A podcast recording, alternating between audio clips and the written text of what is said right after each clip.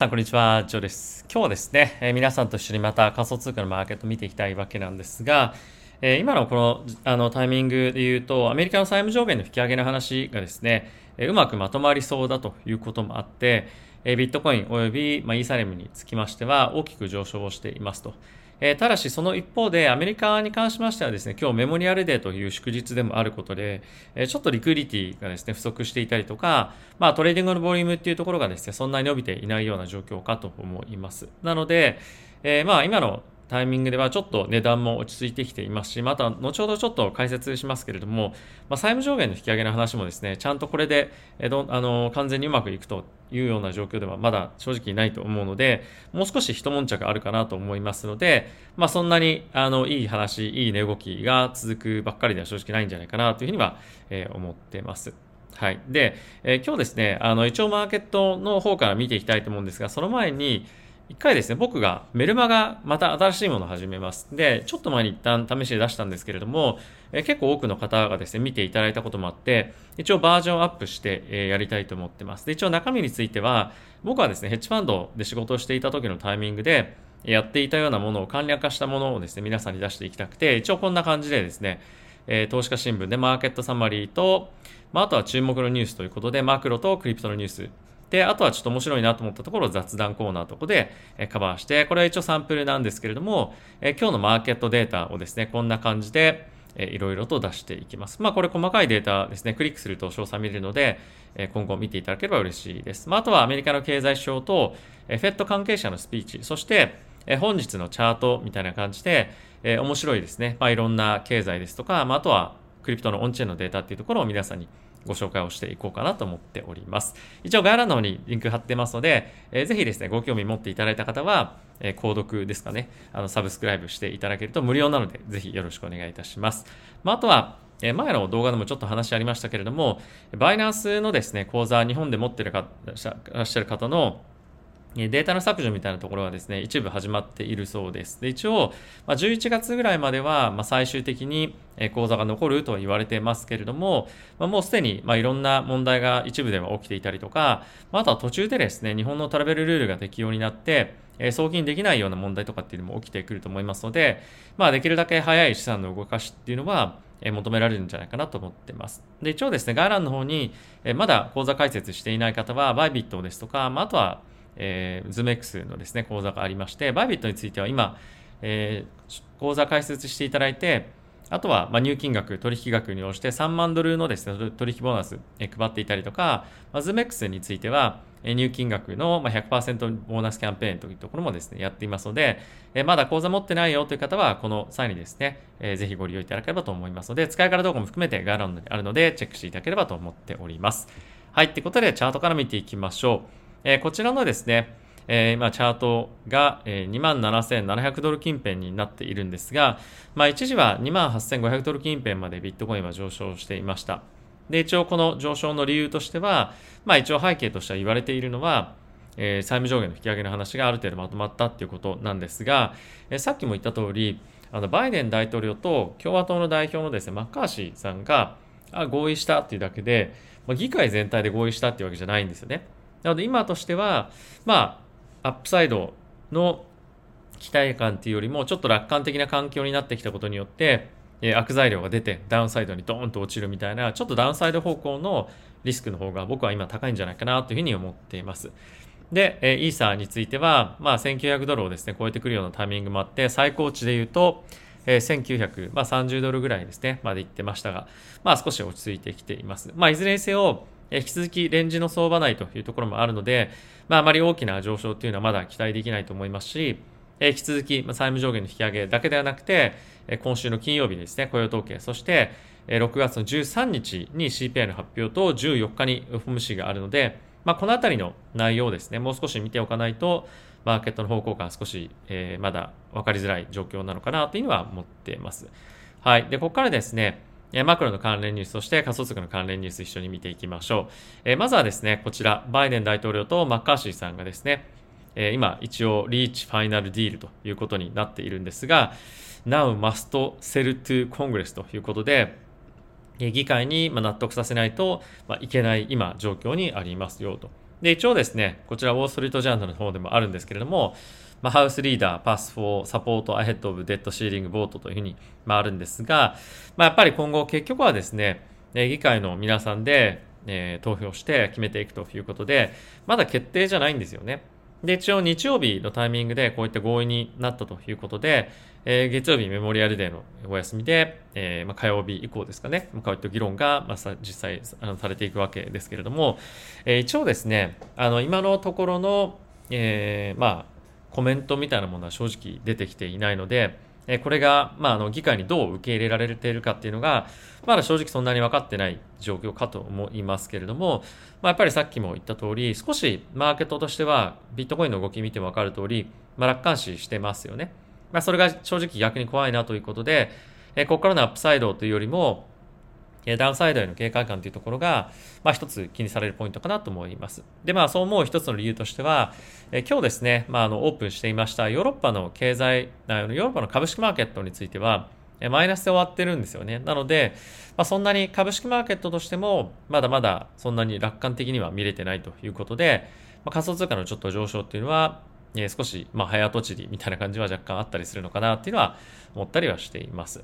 はい。で、もう一個ですね、見ておきたいのが、一応ですね、その債務上限の引き上げ合意が行われたとしても、えー、アメリカの短期債、あの財務省が発行する短期債のですね、大量発行っていうのが、まあ、7月から9月まで、9月末まで1兆ドルぐらいですね、発行があるんですね。で、えー、この債務上限引き上げの合意によって、まあ、債券の利回りがですね、下がっていく、金利が下がっていくんじゃないかっていうような見方もあるんですけれども、まあ、やっぱり7月、9月末までに大量の債券の発行があるということで、えー、まあ、あの、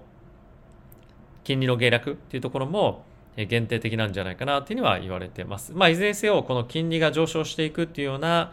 今のこのトレンドっていうのは、まあ、一旦ちょっと終わるんじゃないかなというふうに思うので、まあ、ものすごく悪くマーケットに対して、まあ、移るということはないと思うんですが、え思ったよりも金利が下がらないねというようなマーケット環境になると思うので、まあ、このあたりは、ね、思った以上に、ね、そんなマーケットがですね、大きな楽観的な状況に陥るような市場環境ではないというところが、今、債券市場の関係者からは出ています。えまあその一方でやっぱり今の株式マーケットについては、まあ、AI 関連のですね、まあ、いろんな決算ですとか NVIDIA のニュースがあったりとかして、えちょっと勢いがですね、まあ、強いというところもあるので、まあ、このあたりの勢いがまあどこまで続くかっていうところが一つ、ね、注目をされているかと思います。えー、ただしですね、ちょっとここ最近この株式マーケットの上昇と、えー、ビットコインとかですね、仮想通貨のマーケットのえー、まあ、相関みたいなところすごく薄れてきているので、えー、株式マーケットを睨みながらの、え、仮想通貨の短期トレードっていうのは、まあ、ちょっと今しづらく、えなっていると思うので、えこういった、まあ、マクロ関係の話ですとか、まあ、金利っていうところの方をですね、まあ、より注視して、ね、見ていく必要があったりするのかなというふうに個人的には思っております。はい。ってことで、ここからですね、仮想通貨のマーケットを見ていきましょう。え、まずはですね、こちら、え、ビットコインが2万8000ドル超えて大きく上昇しましたということで、まあ一旦ちょっともう2万8000ドル割れてますけれども、え、こういった、アメリカの債務上限引き上げの話がですね、え上昇のきっかけなんじゃないかというふうには言われています。まあそうだと思う一方で、えさっきも言った通りまだリスクあるので、まあ気をつけていただきたいですし、まああとはですね、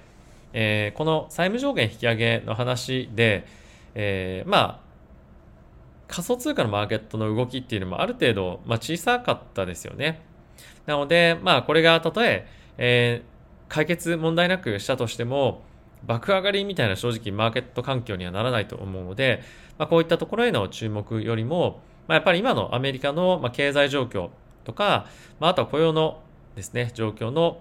数値をまあ重要視するというところは、まあ、以前と変わらないと思いますので、まあ、ちょっとこういったノイズ的なヘッドラインとか出てきてますけれども、まあ、そういったところへのフォーカスはしっかりと外さないようにしていこうかなと思ってます。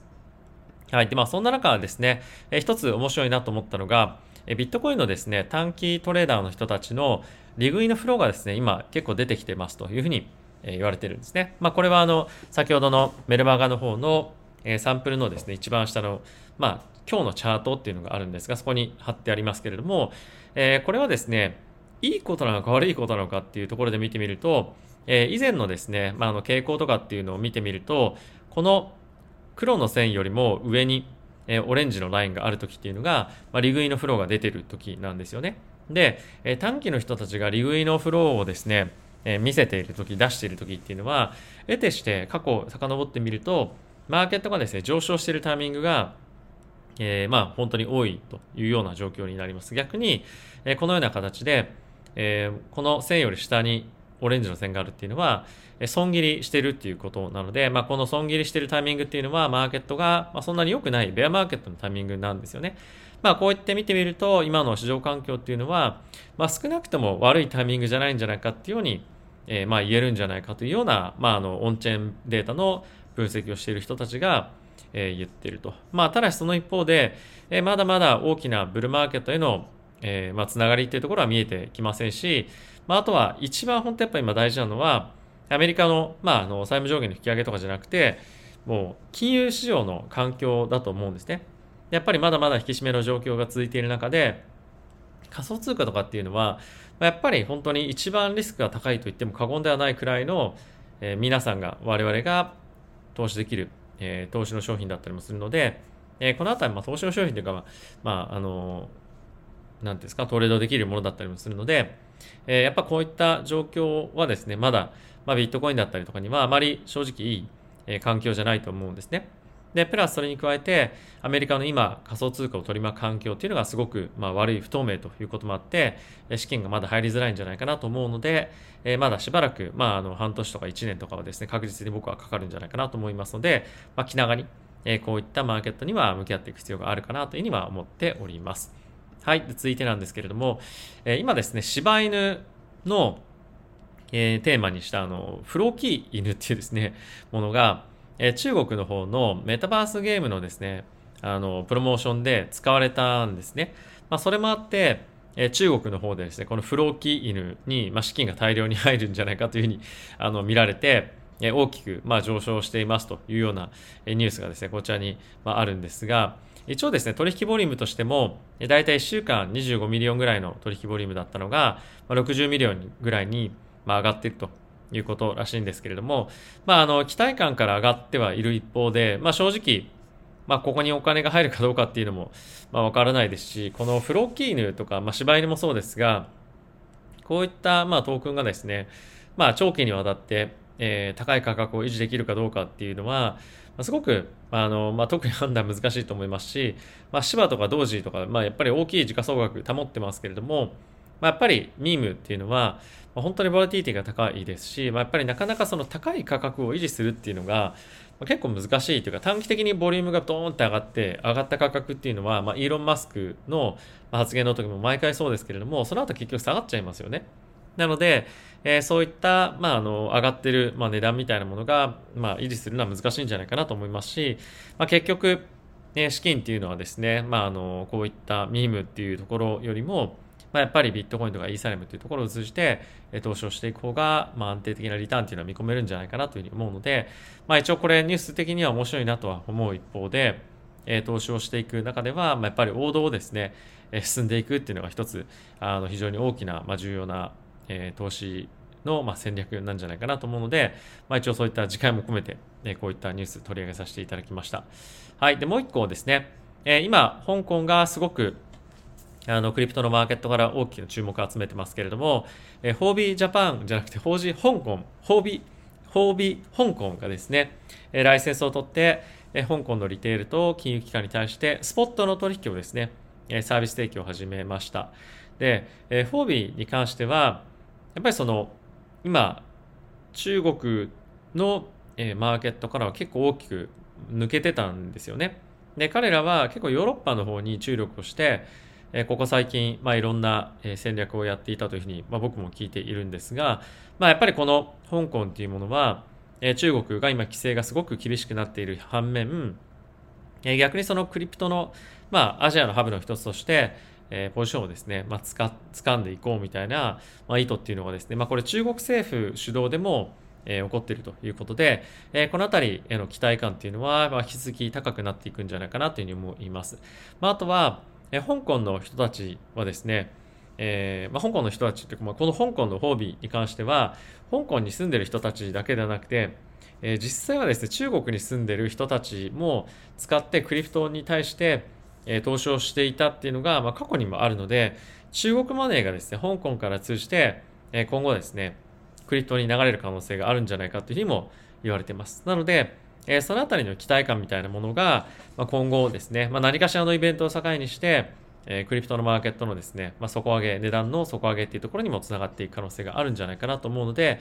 え今年、来年に関しては、まあ、アメリカっていうよりも、アジアがですね、どういうふうに、えこのクリプトに対して取り組んでいくかっていうところの方が、ま、すごく重要性が